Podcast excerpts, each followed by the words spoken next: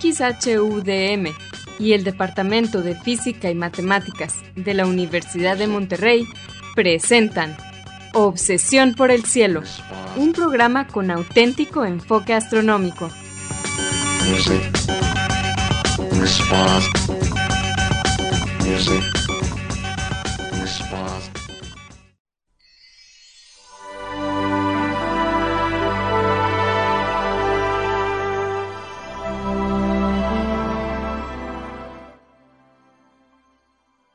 buenas tardes, sean todos bienvenidos a Obsesión por el Cielo, el único programa con enfoque astronómico y de exploración espacial en la ciudad de Monterrey y en la República Mexicana. Un servidor, Pedro Valdezada, profesor adjunto de astronomía del Departamento de Física y Matemáticas en la Universidad de Monterrey, les desea la más cordial bienvenida a este programa número 1035 de Obsesión por el Cielo con fecha del martes 3 de octubre del año 2023. En este programa comentamos y ponemos en perspectiva algunas de las noticias que se relacionan con el estudio del universo y con la exploración del espacio que se dieron a conocer en esta semana anterior. Y para esto quiero darle la bienvenida a mi confitrión Edgar Armada. Muy buenas tardes, Edgar. Hola Pedro, muy buenas tardes y buenas tardes a todos ustedes, eh, nuestros amigos de Obsesión por el Cielo que nos hacen el favor cada semana eh, de dedicarnos una hora de su tiempo. Esperamos que el programa de hoy sea de mucho interés para ustedes. Como siempre, aprovecho para enviar un saludo a algunos de nuestros amigos en eh, Radio UDEM. hoy tenemos a Salia Simón, a Marco Cobos y a Vicente Magallanes. A ustedes y a todos los demás que no hemos mencionado, que nos ayudan siempre para que la transmisión de este programa salga todos los martes de 7 a 8 pm por el 90.5 de FM en Radio DEM. Eh, gracias, eh, pues gracias y más gracias, ¿no? Ya son muchos años y pues ah, gracias por todo el apoyo. Y el programa desde el 2001 y el podcast desde el 2010. Así es. Les recordamos que se pueden comunicar con nosotros. El correo electrónico es obsesión por el cielo gmail.com. Obsesión por el cielo es en minúsculas, sin acentos ni espacios. También nos pueden dejar preguntas, comentarios y sugerencias en nuestra página de Facebook de Obsesión por el Cielo o en nuestra cuenta de X, antes Twitter, de arroba o por el cielo. Si quieren escuchar programas anteriores, también lo pueden hacer en este caso visitando la página de internet de obsesionporelcielo.net. Ahí encontrarán las ligas de cada programa que se almacena en formato de podcast y que se distribuye gratuitamente a través de nuestro sitio de hospedaje de podcast de Podbean. También en obsesionporelcielo.net van a encontrar cuatro audios que titulamos Un paseo por el cielo. Este fue un proyecto patrocinado por la Unión Astronómica Internacional ya hace algunos años y consiste en una serie de cuatro audios en español que describen las constelaciones, su mitología y los objetos de interés que encontramos dentro de ellas. Es un audio para cada estación del año, no se lo pierdan. Bien, Edgar, ¿cuáles son las noticias para esta semana? Esta semana, Pedro, vamos a, eh, bueno, vamos a tener los premios Constelación y Movimiento Retrógrado constelación para la mejor noticia del mes de septiembre y movimiento retrógrado para la más mala o absurda noticia también del, mes de septiembre. Y después pues vamos a platicar del agujero negro de M87 eh, porque un estudio nuevo acaba de confirmar su rotación. Y en la parte final del programa vamos a platicar también de eh, el, el, planeta Trappist 1b, cuya atmósfera ha sido estudiada. Eh, ahorita les vamos a decir los detalles eh, con el telescopio espacial James Webb. Muy bien, pero como siempre vamos a comenzar el programa con la sección de Explorando las Estrellas con Loni Pacheco. En esta sección, Loni, que también es el anfitrión del canal de YouTube de Cielos Despejados, nos platica sobre los eventos astronómicos más vistosos que podremos observar en el cielo esta siguiente semana. Adelante, Loni.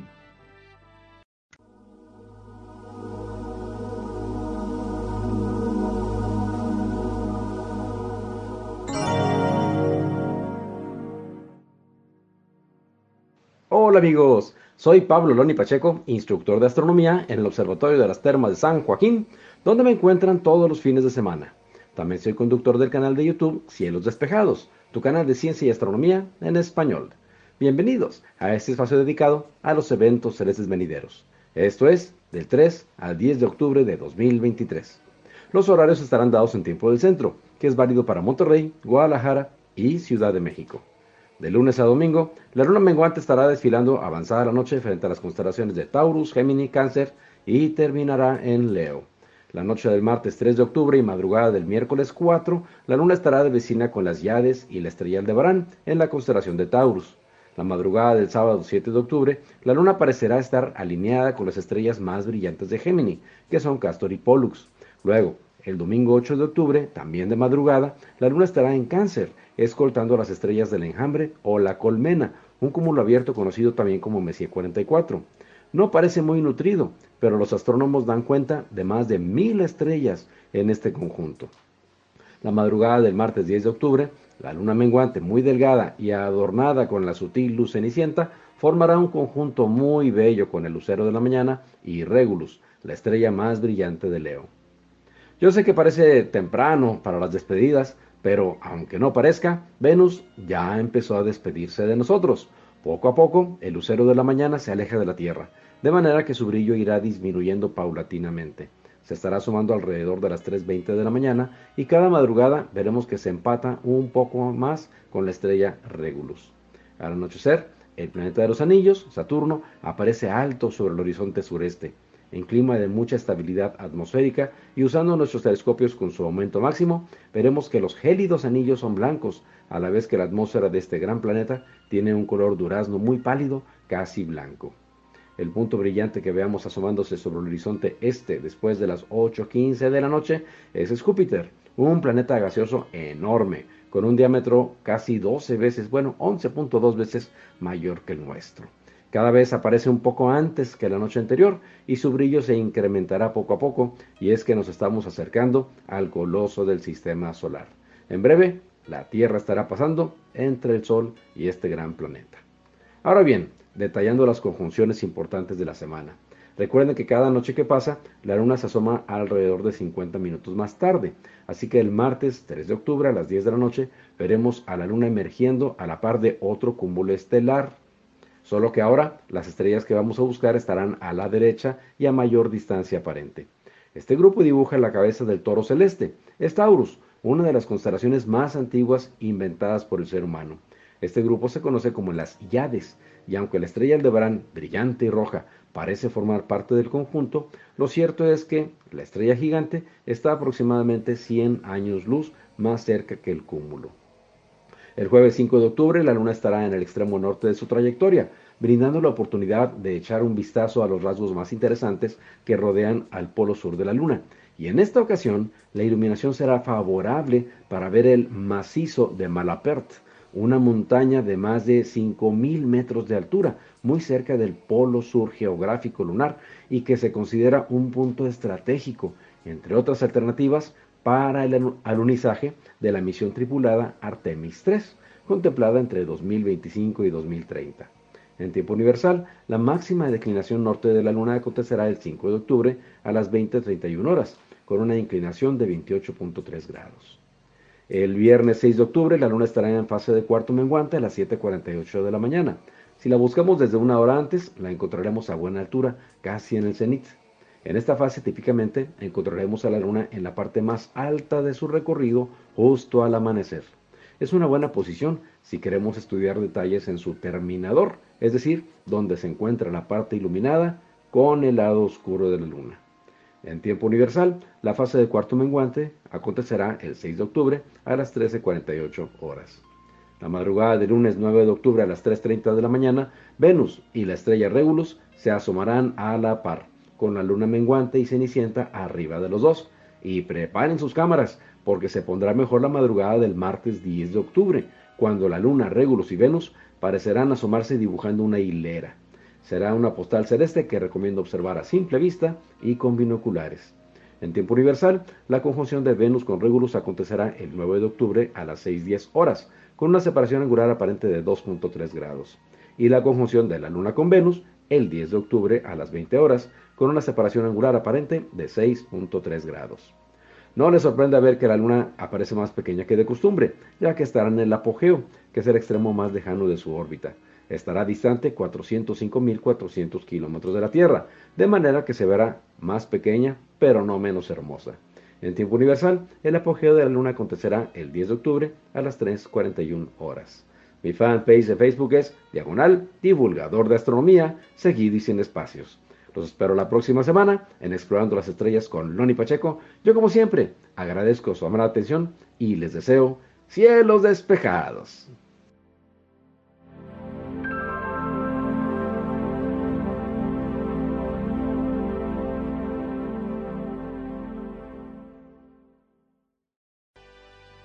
Muchas gracias, Loni, por tus efemérides astronómicas de esta semana.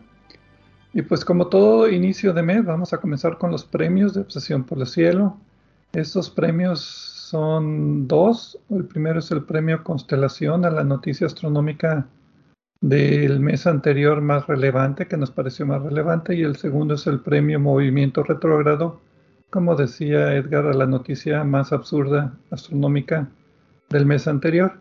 Pero vamos a comenzar con el premio Constelación. Fascinating. Obi-Wan has taught you well.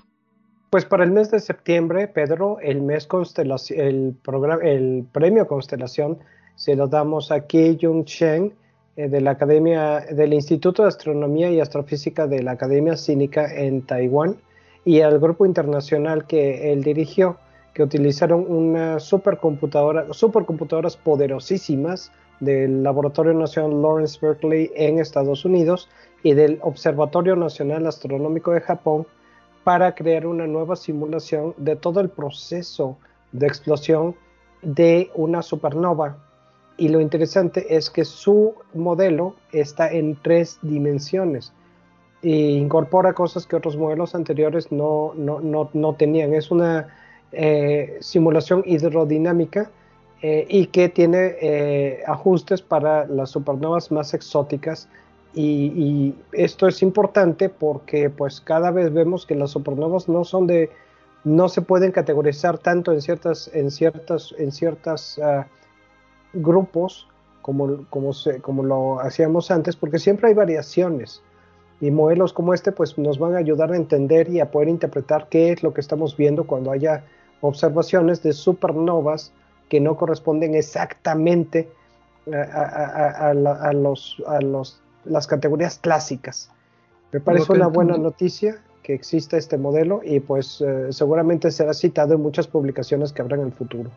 Por lo que entendí era para las supernovas bueno, hay supernovas tipo 1 que son estrellas de enanas blancas que explotan después de sobrepasar su límite de Chandrasekhar. Son las que se utilizan para mm, calcular distancias a galaxias lejanas. Y supernovas sí, para medir, medir distancias, iba a decir. Perdón por interrumpirte. Y supernovas tipo 2 que son las estrellas gigantes rojas o gigantes azules que explotan estas, eran estrellas más masivas que pueden tener explosiones con curvas de luz muy peculiares porque como que tienen reincidencia misma y cosas raras sucediendo en la superficie. Exacto, y este modelo incorpora precisamente estas cosas, estas, estas variaciones y se puede ajustar para ver qué pasa si lo que se te ocurre casi. Eh, lo reportan, perdón. Sí, lo que iba a decir, lo importante también del caso es que como es en tres dimensiones, no es tres veces más complicado, es al cubo más complicado hacerlo. Y tuvieron que hacerlo así porque la turbulencia es un factor muy importante en, este tipo de supernovas y eso no se puede modelar muy bien con una, modelos de una o dos dimensiones. Exactamente, y eso es lo que lo hace realmente novedoso porque esas diferencias aunque añade mucho a la complejidad del procesamiento, dan mucho más información y muchas veces es necesario modelarlo de esta manera para realmente reproducir los fenómenos que se observan.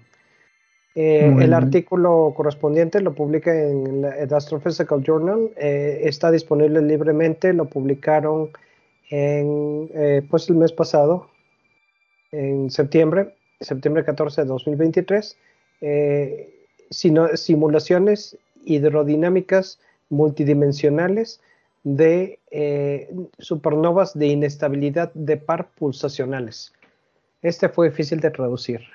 Bueno, eso es el premio Constelación y ahora vamos al premio Movimiento Retrógrado, a la noticia astronómica menos relevante del mes de septiembre. Illogical. Don't make me destroy you.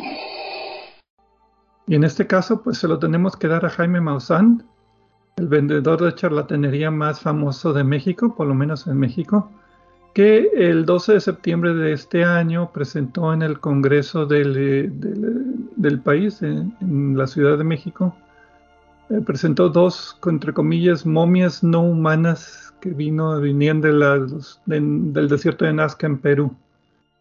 Este, pues, es otro de esos intentos de vender charlatanería básicamente porque estaba tratando de presentar las que eran evidencias de extraterrestres, que es lo que siempre hace. Entonces, en, en, las notas del programa tengo un artículo de que varios eh, importantes científicos como José Franco del Instituto de Astronomía, Alejandro Frank del Instituto de Ciencias Nucleares de la UNAM, Gabriela Frías de Filosofía, Antonio Lascano, biólogo, Gustavo Medina Campo del Laboratorio de Instrumentación Espacial, todo de la UNAM, pues se juntaron en el Centro de Ciencias de la Complejidad, ahí mismo en la UNAM, y pues rebatieron todo lo que tiene que ver con esto. Em, y básicamente indicaron que esta es eh, una práctica común en el, en el, desierto de Nazca, o sea, robar momias u otros artículos arqueológicos y mutilarlos para su venta hasta tiene un nombre, se llama Huaqueo, H-U-A-Q-U-E-O, Huaqueo. Lo interesante es de la noticia que también me gustó es que el CONACIT, Consejo Nacional de Ciencia y Tecnología en México, no ha dicho nada al respecto, se ha quedado calladito.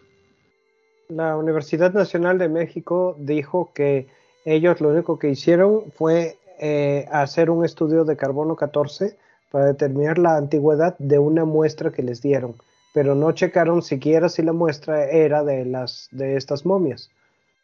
Y, pueden, ser, pueden ser restos de animales o de momias de mil años de antigüedad. O sea, el, que tengan mil años de antigüedad no me molesta. El hecho es que la quieran representar como si fueran esqueletos de alienígenas.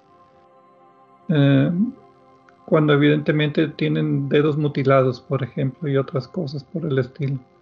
Sí, piel de diferentes animales, eh, hasta los llamaron que podían ser esqueletitos de, llamas o de, ¿cómo se llaman los otros? Ay, se me fue el... Alpacas. Las alpacas. Sí, un artículo publicado en 2000, eh, 2016, em, me parece, un poco después, eh, por científicos de la Secretaría de Salud, de Salud del Estado de Campeche, del Laboratorio Estatal de Salud Pública en México, y de la facultad, la facultad de Ingeniería y Tecnología de la Universidad de Tecnología de Chipre eh, en, la revista internacional de Biología y Biomedicina, International Journal of Biology and Biomedicine.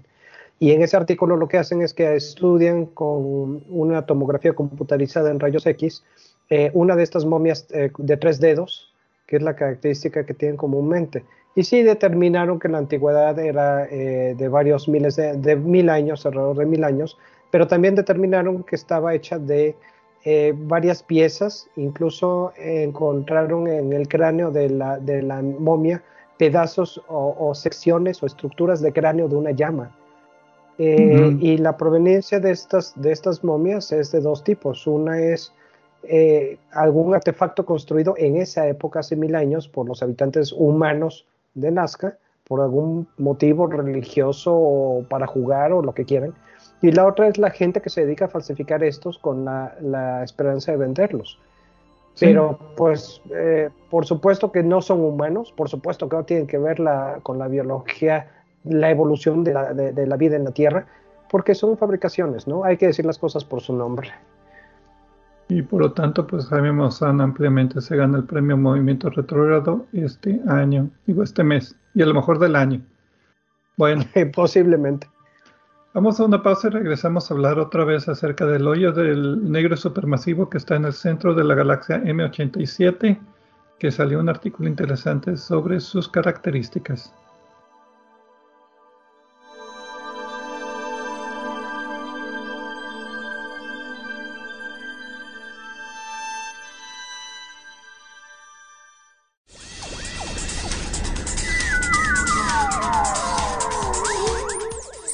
Explorando el cielo con nosotros. En un momento continuamos.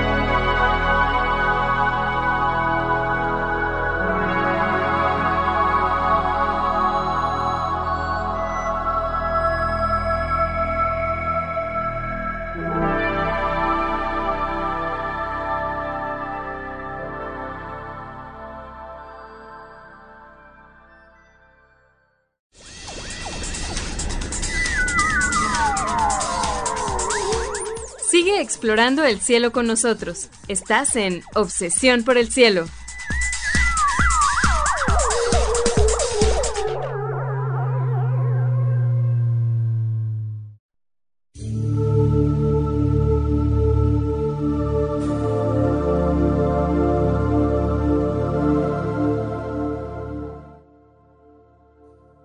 Regresamos aquí a Obsesión por el Cielo con las noticias astronómicas más relevantes de esta semana. Un servidor, Pedro Valdés y Edgar Armada.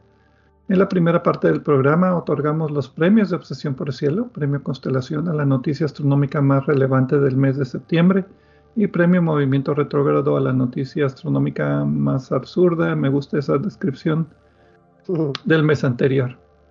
Y también tuvimos las efemérides astronómicas, como todas las semanas de Loni Pacheco.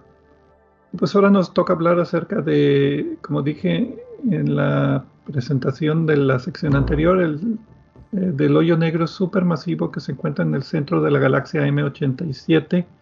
Este es el famoso hoyo negro que parece pues una donita borrosa eh, que fue tomado en el 2019 por el telescopio de horizontes de eventos, la primera imagen de un, de un hoyo negro básicamente directa es un hoyo negro supermasivo en una galaxia muy lejana. El título de la publicación es Jet en precesión conectado a un hoyo negro en rotación en M87. Muy directo, salió el 27 de septiembre de este año en la revista Nature. Muchos autores, Yusu Tsukui, Kazuhiro Hada, Tomish, Tomo, Tomohisa, perdón, Kawashima y otros 73 coautores y no escribí de dónde venían, pero pues, son varias universidades en Japón. Sí, me gustan los que tienen nombres difíciles de pronunciar. Siempre elijo esas noticias para poner en aprietos a Pedro.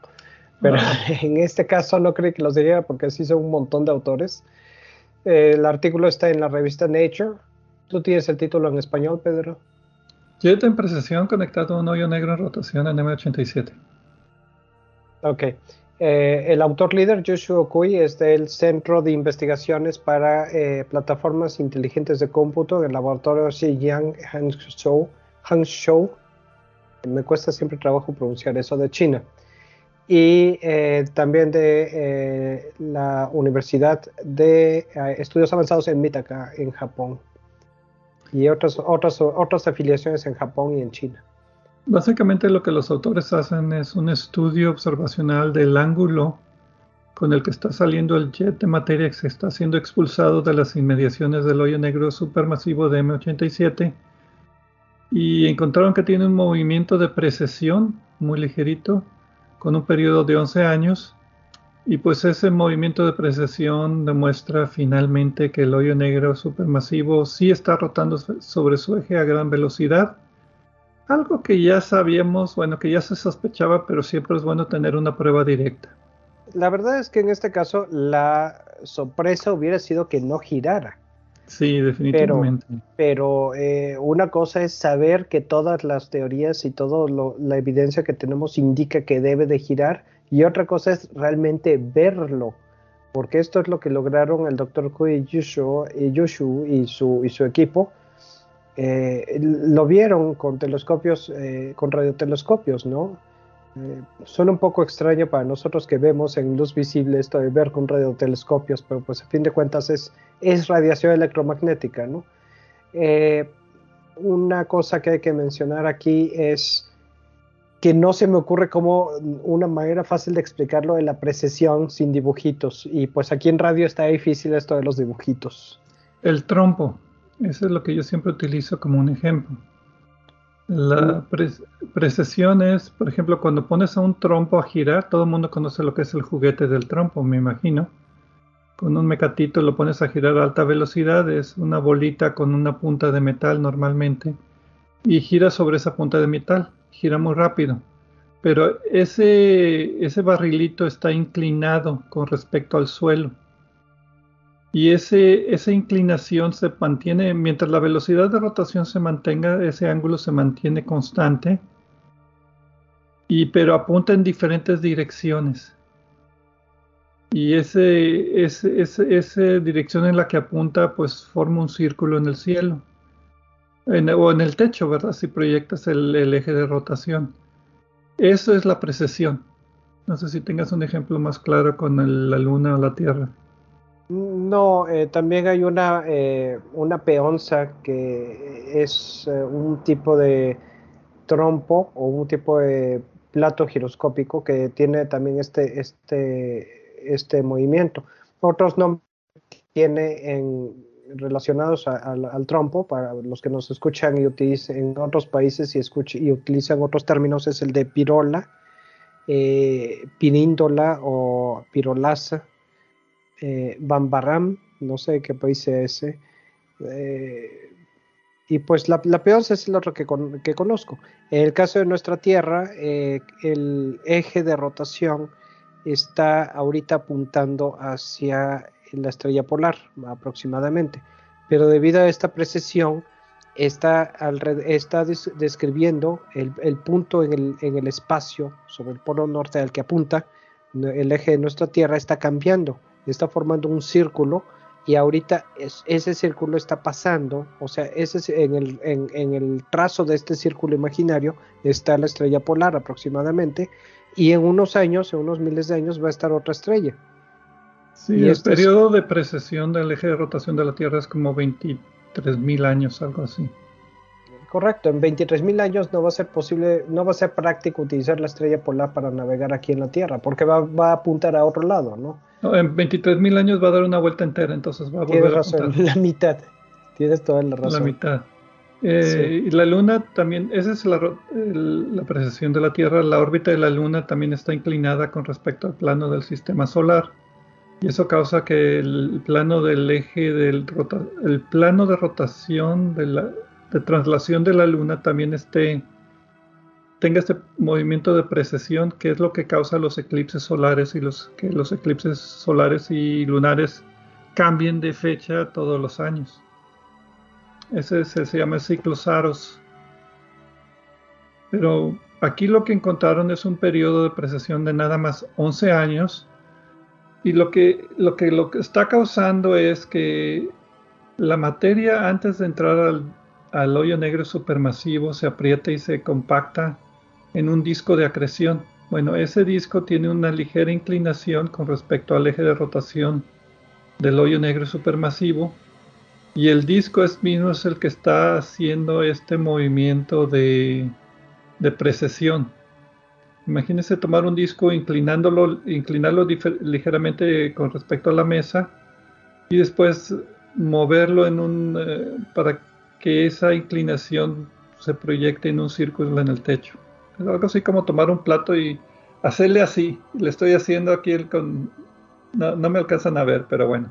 No, yo lo estoy viendo a Pedro, pero me da un poco de risa los signos raros que hace.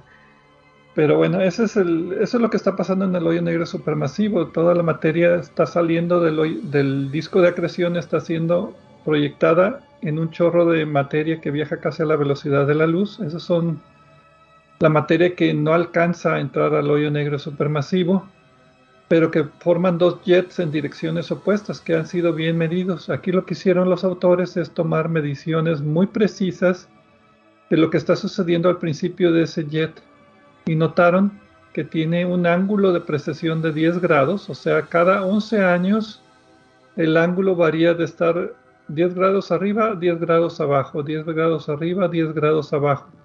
Y eso está causado por la precesión del disco de materia. Y esa es una prueba pues muy básica, muy fundamental, muy directa de que el hoyo negro supermasivo tiene que estar rotando forzosamente. Exacto, y los, uh, los autores tienen justamente 22 años de datos. Entonces, de, eh, son, desde el 2000 al 2022. Correcto, son dos periodos de, de, de estar haciendo esto. Eh, y hay que decir con, que la... Sí, iba a decir que son con muchos radiotelescopios en formato de interferometría, o sea, utilizando varios radiotelescopios de todo el mundo, y ahí mencionaron varias cadenas de radiotelescopios que funcionaron en diferentes épocas, haciendo las mismas mediciones de, de, de tratar de resolver el chorro a cómo está saliendo del hoyo negro supermasivo y por la técnica de interferometría se conectan literalmente toda la información de todos los radiotelescopios que están observando simultáneamente y tienes una mejor resolución que si observaras con un solo radiotelescopio desde una parte de la Tierra. Y, es, esto es el, lo que les permitió hacer estos estudios tan detallados, porque eh, al conectar varios telescopios que están separados por espacio, bastante espacio, cuanto más espacio mejor, eh, se, se, aumenta mucho la resolución y en este caso ellos pueden observar con, de esta manera el lugar preciso, el sitio preciso donde están haciendo el chorro. Eh, que por cierto es bastante visible incluso en telescopios de aficionados pequeños, se puede fotografiar con facilidad. Eh, ya, y, ya, cuando la materia está muy, leja, muy lejos de la parte central. Correcto, pero pues es notable que un fenómeno de esto, de este tipo, sea visible de esa manera, ¿no? Eh, uh -huh. Ahora, el mecanismo exacto por la cual la energía se transfiere del agujero, del disco de acreción, del material que está acumulando para formar los chorros estos es una cuestión que todavía está siendo discutida y analizada. Entonces es, es útil tener esta información y en particular este agujero negro que está apenas a 55 millones de años luz, que es relativamente cerca, para vaya, esto es distancia intergaláctica, pero pues es, es, bastante bueno para estudiar este tipo de cosas, ¿no? El Entonces, mecanismo, el mecanismo, fíjate, yo lo estuve leyendo en otro artículo, puede ser lo que se llama en inglés frame dragging. El hoyo negro supermasivo está girando tan rápido y es tan masivo que está haciendo, está forzando, torsionando a que el espacio mismo esté rotando a su alrededor y eso es lo que le da impulso de rotación al material que está en el disco de acreción. Así es, el, no estoy seguro de cómo, deja de ver si puedo encontrar cómo se dice frame tracking en español. Me refiero, Pero, no que lo traduzcamos nosotros, sino que sea un término conocido. Pero lo que pasa es que el eje, de rotación, el, el eje rotacional del disco es, es, es arrastrado eh, de esta manera por, el, por el, eh, la distorsión relativística que ocurre eh, y que, está que, que describe y que está predicha por la teoría de relatividad de Einstein. Que lo, lo, bueno es que concuerda con Einstein y es lo que se predecía que estuviera sucediendo básicamente, que el hoyo negro esté arrastrando el espacio mismo a su alrededor y la materia del espacio pues está siendo uh, infusiona, infu, fusionada, no, infus, le están dando energía a la, básicamente a la materia. Y eso es lo que puede causar que, que, que, esté siendo arrojada a muy altas velocidades. Pero como tú dices, faltan muchos detalles para tratar de, de entender completamente este proceso. Aquí lo importante es que detectaron que el jet estaba inclinado eh, por 10 grados, o sea, bamboleaba 10 grados Y ese bamboleo tenía un periodo de 11 años y se esperaron ya después de 20 años, pues pudieron ver que era una señal sinuidal, sinuidal o sea, como un seno o un coseno, muy, muy clara, sin ninguna otra interferencia. Entonces esto era una señal muy precisa de que era precesión. ¿Estás buscando todavía lo de la frame dragging? Encontré uno aquí en portugués y es algo así como arrastre del marco de referencia. Eh, hay otro en italiano, pero no me tiene mucho sentido. No, no encuentro ningún término en español. Arrastre del marco de referencia me encantó. Sí, no está compacto, pero es bastante descriptivo. Como decíamos, es un término relativístico de lo que está sucediendo en el hoyo negro supermasivo. Y pues es otra noticia interesante. el hoyo negro está rotando muy rápido Faltaría ver que se pueda medir en otros hoyos negros supermasivos. Recordando otra vez, M87 está a 53 millones de años luz de nosotros en una galaxia elíptica gigante en la constelación de Virgo. Y el hoyo negro supermasivo de M87 le calculan una masa de 6.500 millones de masas solares. Hablamos de ese en el programa 830 de Obsesión por el Cielo el 22 de octubre de 2019, justo después de que se anunció la imagen del telescopio de horizonte de eventos, que es pues la imagen de más alta resolución jamás obtenida. Yo creo que de cualquier cosa a una distancia enorme.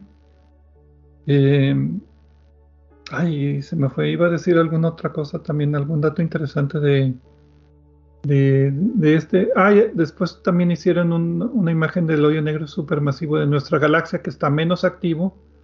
Por eso no, está más cerquita, pero es más menos activo y es menos masivo. Creo que son nada más 400, nada más 400 millones de veces la masa del Sol.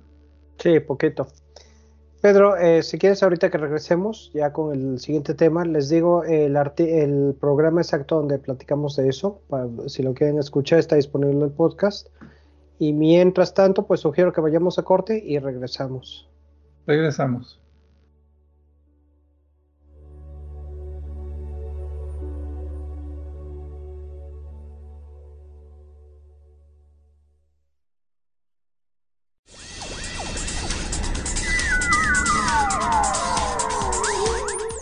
Sigue explorando el cielo con nosotros. En un momento continuamos.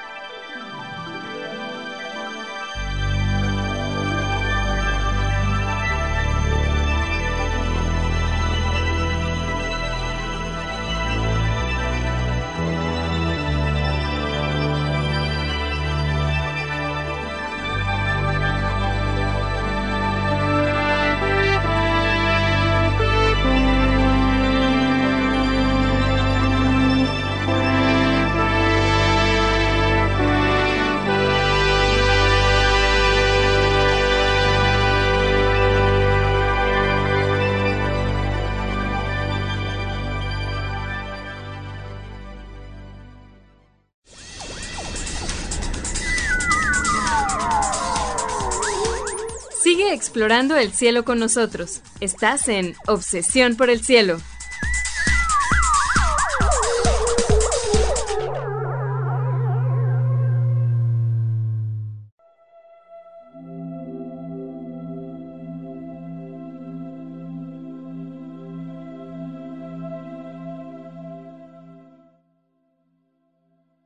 Regresamos a Obsesión por el Cielo con las noticias astronómicas de esta semana. Edgar Armada y un servidor, Pedro Valdés. En la primera parte del programa otorgamos los premios de Obsesión por el Cielo, Premio Constelación a la noticia astronómica más relevante y Premio Movimiento Retrógrado a la noticia astronómica menos relevante del mes de septiembre. Y Loni Pacheco nos compartió como todas las semanas sus efemérides astronómicas. En la segunda parte del programa hablamos acerca de un artículo muy interesante que mide la precesión del jet de materia que es arrojado del hoyo negro supermasivo que está en el centro de la galaxia M87, famoso por su imagen tomada por el telescopio de horizonte de eventos allá en el 2019, como una donita borrosa de color anaranjado, básicamente. Bueno, encontraron que ese, hoyo negro o ese disco de, acreción tiene un movimiento de precesión que hace que el jet cambie de dirección, de materia que está arrojando, y esa es una prueba pues muy básica, directa casi, de que el hoyo negro supermasivo está rotando a muy alta velocidad. Y pues ahora nos toca hablar acerca de exoplanetas, en particular del planeta TRAPPIST 1. Pero primero, antes un comercial. Exactamente, antes de eso les recomiendo, acaba de salir el domingo el, nuevo programa de eh, Punto Focal de Obsesión por el Cielo, donde sus, nosotros tres, Pedro, el doctor Pedro Valdés, su servidor Edgar Armada y el doctor Gerardo Ramón Fox, eh, tenemos una plática tipo sobremesa sobre algún tema astronómico y a que no adivina cuál es el tema esta vez, estamos hablando de la exploración de Marte. Es un programa que solo está disponible en podcast, dura alrededor de 90 minutos, por eso no nada más lo tenemos en podcast. Y pues en general cada mes cubrimos, sale el primero de cada mes y siempre cubrimos temas distintos pero parecidos a los que platicamos aquí en las noticias en las noticias que platicamos en el programa principal. Si les gusta este programa, seguramente les va a gustar el programa de, punto focal y está disponible en todas nuestras plataformas de podcast, eh, empezando por Podbean y en todas las demás donde se distribuye. Muy bien, y entonces como decía, ahora nos toca hablar acerca de eh, exoplanetas. Y el telescopio espacial James Webb midió, bueno, trató, intentó medir la atmósfera de un planeta, pero encontró cosas también muy interesantes de este sistema llamado TRAPPIST 1. El título de la publicación que inspiró la plática es Reconocimiento atmosférico de TRAPPIST-1b con, y viene las siglas del telescopio espacial James Webb y el instrumento es un espectrómetro infrarrojo cercano.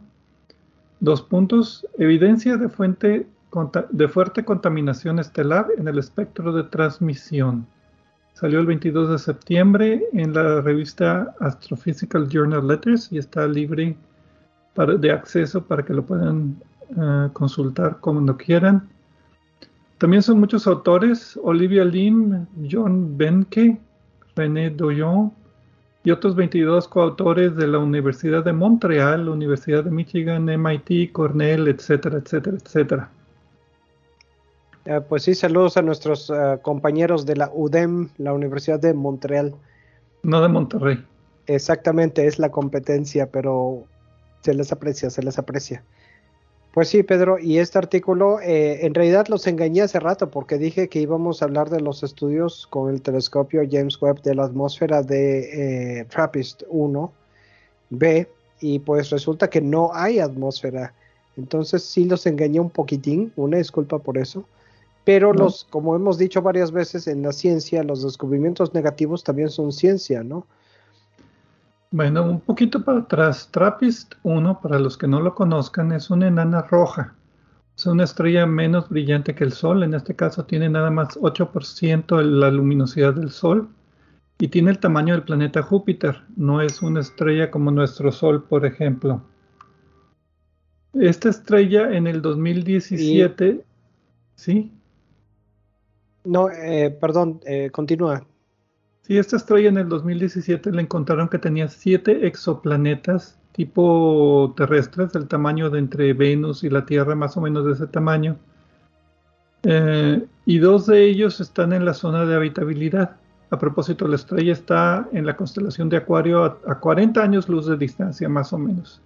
O sea, es un objeto bastante cercano de nosotros. Dos o tres de esos planetas están en la zona donde podría haber agua líquida y estos siete planetas están en una danza muy complicada eh, que tienen periodos de traslación alrededor de la estrella de entre uno y medio días y 20 días, dependiendo de su distancia. Y el que nos concierne aquí es TRAPPIST 1b. TRAPPIST 1a sería la estrella, TRAPPIST 1b en este caso es el planeta más cercano. Está nada más a 1% de la distancia eh, que está la Tierra a su estrella. O sea, 0.01 unidades astronómicas, eh, que es bastante cerquita, pero como es una enana roja, pues recibe menos luz. Pero en, cualquier caso, en este, como está muy cerquita, recibe cuatro veces la radiación que recibe la Tierra de nuestro Sol. y tiene una temperatura que se ha calculado entre 120 y 220 grados centígrados en su superficie, dependiendo de pues también condiciones como la atmósfera. Entonces, este, es, este es el primer estudio de una serie de estudios de tratar de caracterizar las atmósferas de todos estos planetas del sistema TRAPPIST-1. Hay que decir que la estrella es especial porque eh, este tipo de estrellas, que son más frías que nuestro Sol, las enanas rojas, son bastante abundantes. De hecho, son las más abundantes eh, en la galaxia. Y eh, debido a esto, pues vamos a encontrar necesariamente muchos planetas orbitando este tipo de estrellas. y la cosa aquí es que desafortunadamente estas estrellas son muy temperamentales en cuanto a sus eyecciones de masa y de radiación y por eso se considera que aunque tienen muchos planetas y varios de ellos de los que hemos descubierto en estrellas de este tipo están orbitando en la zona habitable de estas estrellas, que es bastante más estrecha que la del Sol, de todas maneras es posible que no pueda haber vida en ellas por las, eh, el bombardeo ocasional de las fulguraciones que recibe estos planetas, la radiación que puede eliminar la atmósfera eh, o, crear temperaturas demasiado elevadas para que pueda haber vida allí. Y esto aparentemente es el caso de esta estrella, porque de, este planeta que está bastante cerca de su estrella, como mencionas. Y pues el detalle es este, que no tiene atmósfera aparentemente, porque la detección que se hizo eh, no, no detectó realmente algo, ¿no? Bueno, eso es, como decían ahí con mucho cuidado, es consistente con no tener una atmósfera de hidrógeno, si acaso una muy tenue atmósfera de dióxido de carbono, agua o metano, pero lo más interesante es de que lo que encontraron es que la misma estrella puede causar señales falsas que hay que compensar. en otras palabras, trataron de estudiar, bueno, ¿Cómo lo estudian? El planeta pasa enfrente de su estrella. Entonces, cuando el planeta pasa enfrente de la estrella, tapa la luz de la estrella. Si tuviera atmósfera, parte de la luz de la estrella pasa a través de la atmósfera de ese planeta y nosotros podríamos detectar las señales de la composición química o la densidad o la temperatura de la atmósfera desde la Tierra, que es lo que utiliza el, el telescopio espacial James Webb. Ahorita hablo un poquito acerca de cómo se hace esto pero básicamente se necesita un tránsito. Si no hay atmósfera, pues la luz solamente se disminuye en proporción al tamaño del planeta, si no hay atmósfera. Pero lo que encontraron durante estas observaciones es que la misma señal de la estrella puede interferir con los resultados, que puede hacer aparecer de que haya elementos cuando no haya. Estoy hablando de manchas estelares, de secciones brillantes que en la superficie que se llaman fáculas y hasta de fulguraciones estelares, lo que también llaman así como llamaradas o eyecciones de, de, masa coronal de la estrella. Y esto es importante porque para poder caracterizar las posibles atmósferas de los otros siete planetas, lo primero que tienen que hacer es caracterizar muy bien la, la luz que sale de esta estrella. Entonces, si la luz está causando interferencia, cuando hay una atmósfera hay que medir, hay que tener mucho cuidado de contrarrestar esa interferencia antes de sacar conclusiones de lo que esa atmósfera puede estar compuesta. Eso es lo valioso de este artículo. Ahora, eh, lo que realmente la intención de los autores es esa precisamente, el modelar lo que ellos le llaman la contaminación estelar, que son las variaciones en la señal de la estrella que puedan afectar el estudio de la atmósfera del planeta que está pasando enfrente y cuya atmósfera, si es que existe, debe ser iluminada por, esta, por la luz de esta estrella, para tener eh, un patrón eh, y conocer las variaciones, que, el tipo de variaciones que existen y poder detectarlas cuando estén estudiando otros planetas, ya sea del mismo sistema TRAPPIST-1 o de otros sistemas que se estudian en el futuro. Eh, ahora, los datos que ellos tienen y proponiendo varias composiciones para una posible atmósfera del planeta, eh, eliminan, como, como, ya dijimos, eh, una, atmósfera rica en hidrógeno eh, y sin nubes. Pero existe la posibilidad, desde luego, que haya una atmósfera más delgada, que esté, por ejemplo, compuesta de pura agua, sería un poco raro, pero no imposible, dióxido de carbono o metano, que son moléculas más pesadas, o una atmósfera muy pequeñita, muy, muy compacta de moléculas más pesadas como las que describimos, o bien una atmósfera como la de Titán, la luna de Saturno, que es bastante, bastante densa. Entonces, aunque ahorita no se detectó evidencia de alguna atmósfera significativa, hay otras posibilidades de atmósferas que existen y que no hubieran sido detectadas. Ahora, un poquito más de fondo, también las observaciones se basaron en dos tránsitos del planeta sobre frente de su estrella medidos en el 2022. Y lo que hacen es básicamente medir la transmisión, por eso se llama espectro de transmisión, o sea, cuánta luz obtienen cuando el planeta está pasando enfrente, cuánta luz obtienen en diferentes longitudes de onda, entre 0.7, que es más o menos el límite del ojo humano, creo que es 0.8 micras, y 2.7 micras, lo que es el infrarrojo cercano. Que ahí hay muchas, si hubiera una atmósfera con dióxido de carbono, con agua, con hidrógeno, dependiendo de la longitud de onda, tendrían absorciones mayores o menores. Si la absorción es mayor, el tránsito es más profundo en esa longitud de onda. Si la absorción es menor, el tránsito es menos profundo en esa longitud de onda. Y lo que ellos encontraron es que el tránsito era más o menos plano, que no había muchas señales espectroscópicas que claramente identificaran estos elementos. Lo que dice básicamente es de que lo más probable, como es el planeta más cercano, pues no vaya a tener atmósfera, que es consistente con otras previas observaciones previas con telescopios terrestres y creo que también con el telescopio espacial Hubble. Pero bueno, la idea es modelar mejor estos efectos fantasmales de la estrella. También por eso les llaman espectros. ya que vamos a mm. Halloween. sí, mal chiste, bueno, ni modo. Tenemos tiempo. Eh, medir estos y modelarlos muy bien antes de poderlos aplicar a los otros planetas que sí pueden tener atmósferas, en particular los que están en la zona de habitabilidad. Y realmente la curva de luz tampoco tiene eh, artefactos típicos de atmósferas eh, eh, transparentes a la luz. Entonces, esa fue, es casi la, confirmación, ¿no? Porque desde luego el, telescopio web oh, proporciona mucho más detalle espectral de lo que se obtiene simplemente con la curva de luz, ¿no? Pero pues es consistente una cosa con la otra. En mi experiencia yo, he visto esto, he tenido algunos artículos de tránsitos de planetas extrasolares en longitudes de onda y cuando en particular la estrella tiene manchas estelares en cualquier parte del disco afecta mucho las observaciones del tránsito comparados con otros tránsitos.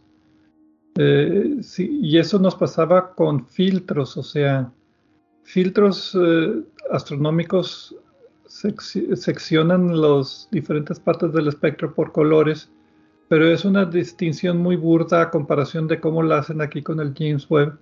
Tiene suficientes fotones para poder tomar espectros y los espectros dividirlos en, secciones muy cortitas que corresponden eh, particularmente a, absorciones de ciertos elementos. Entonces tienen la ventaja de ser de mayor calidad algo que no se podía hacer desde la Tierra.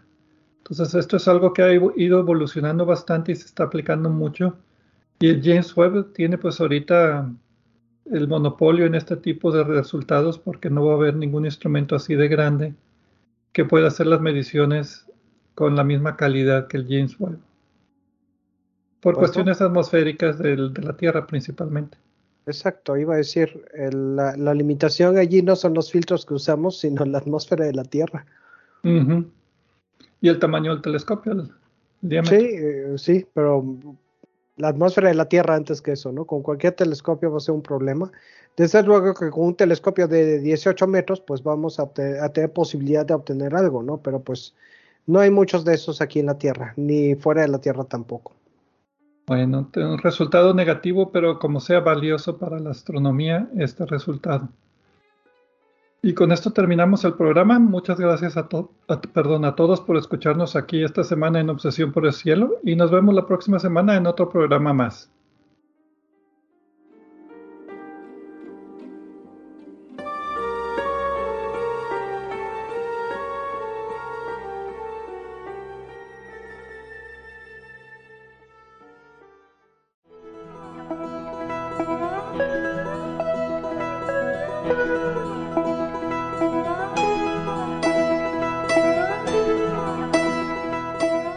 Les recordamos que a través de nuestra página en Facebook de Obsesión por el Cielo pueden encontrar vínculos a sitios con más información sobre el programa de cada semana. También pueden sugerir temas, hacernos preguntas de astronomía y encontrar los podcasts de cada programa. Gracias por acompañarnos en una edición más de Obsesión por el Cielo.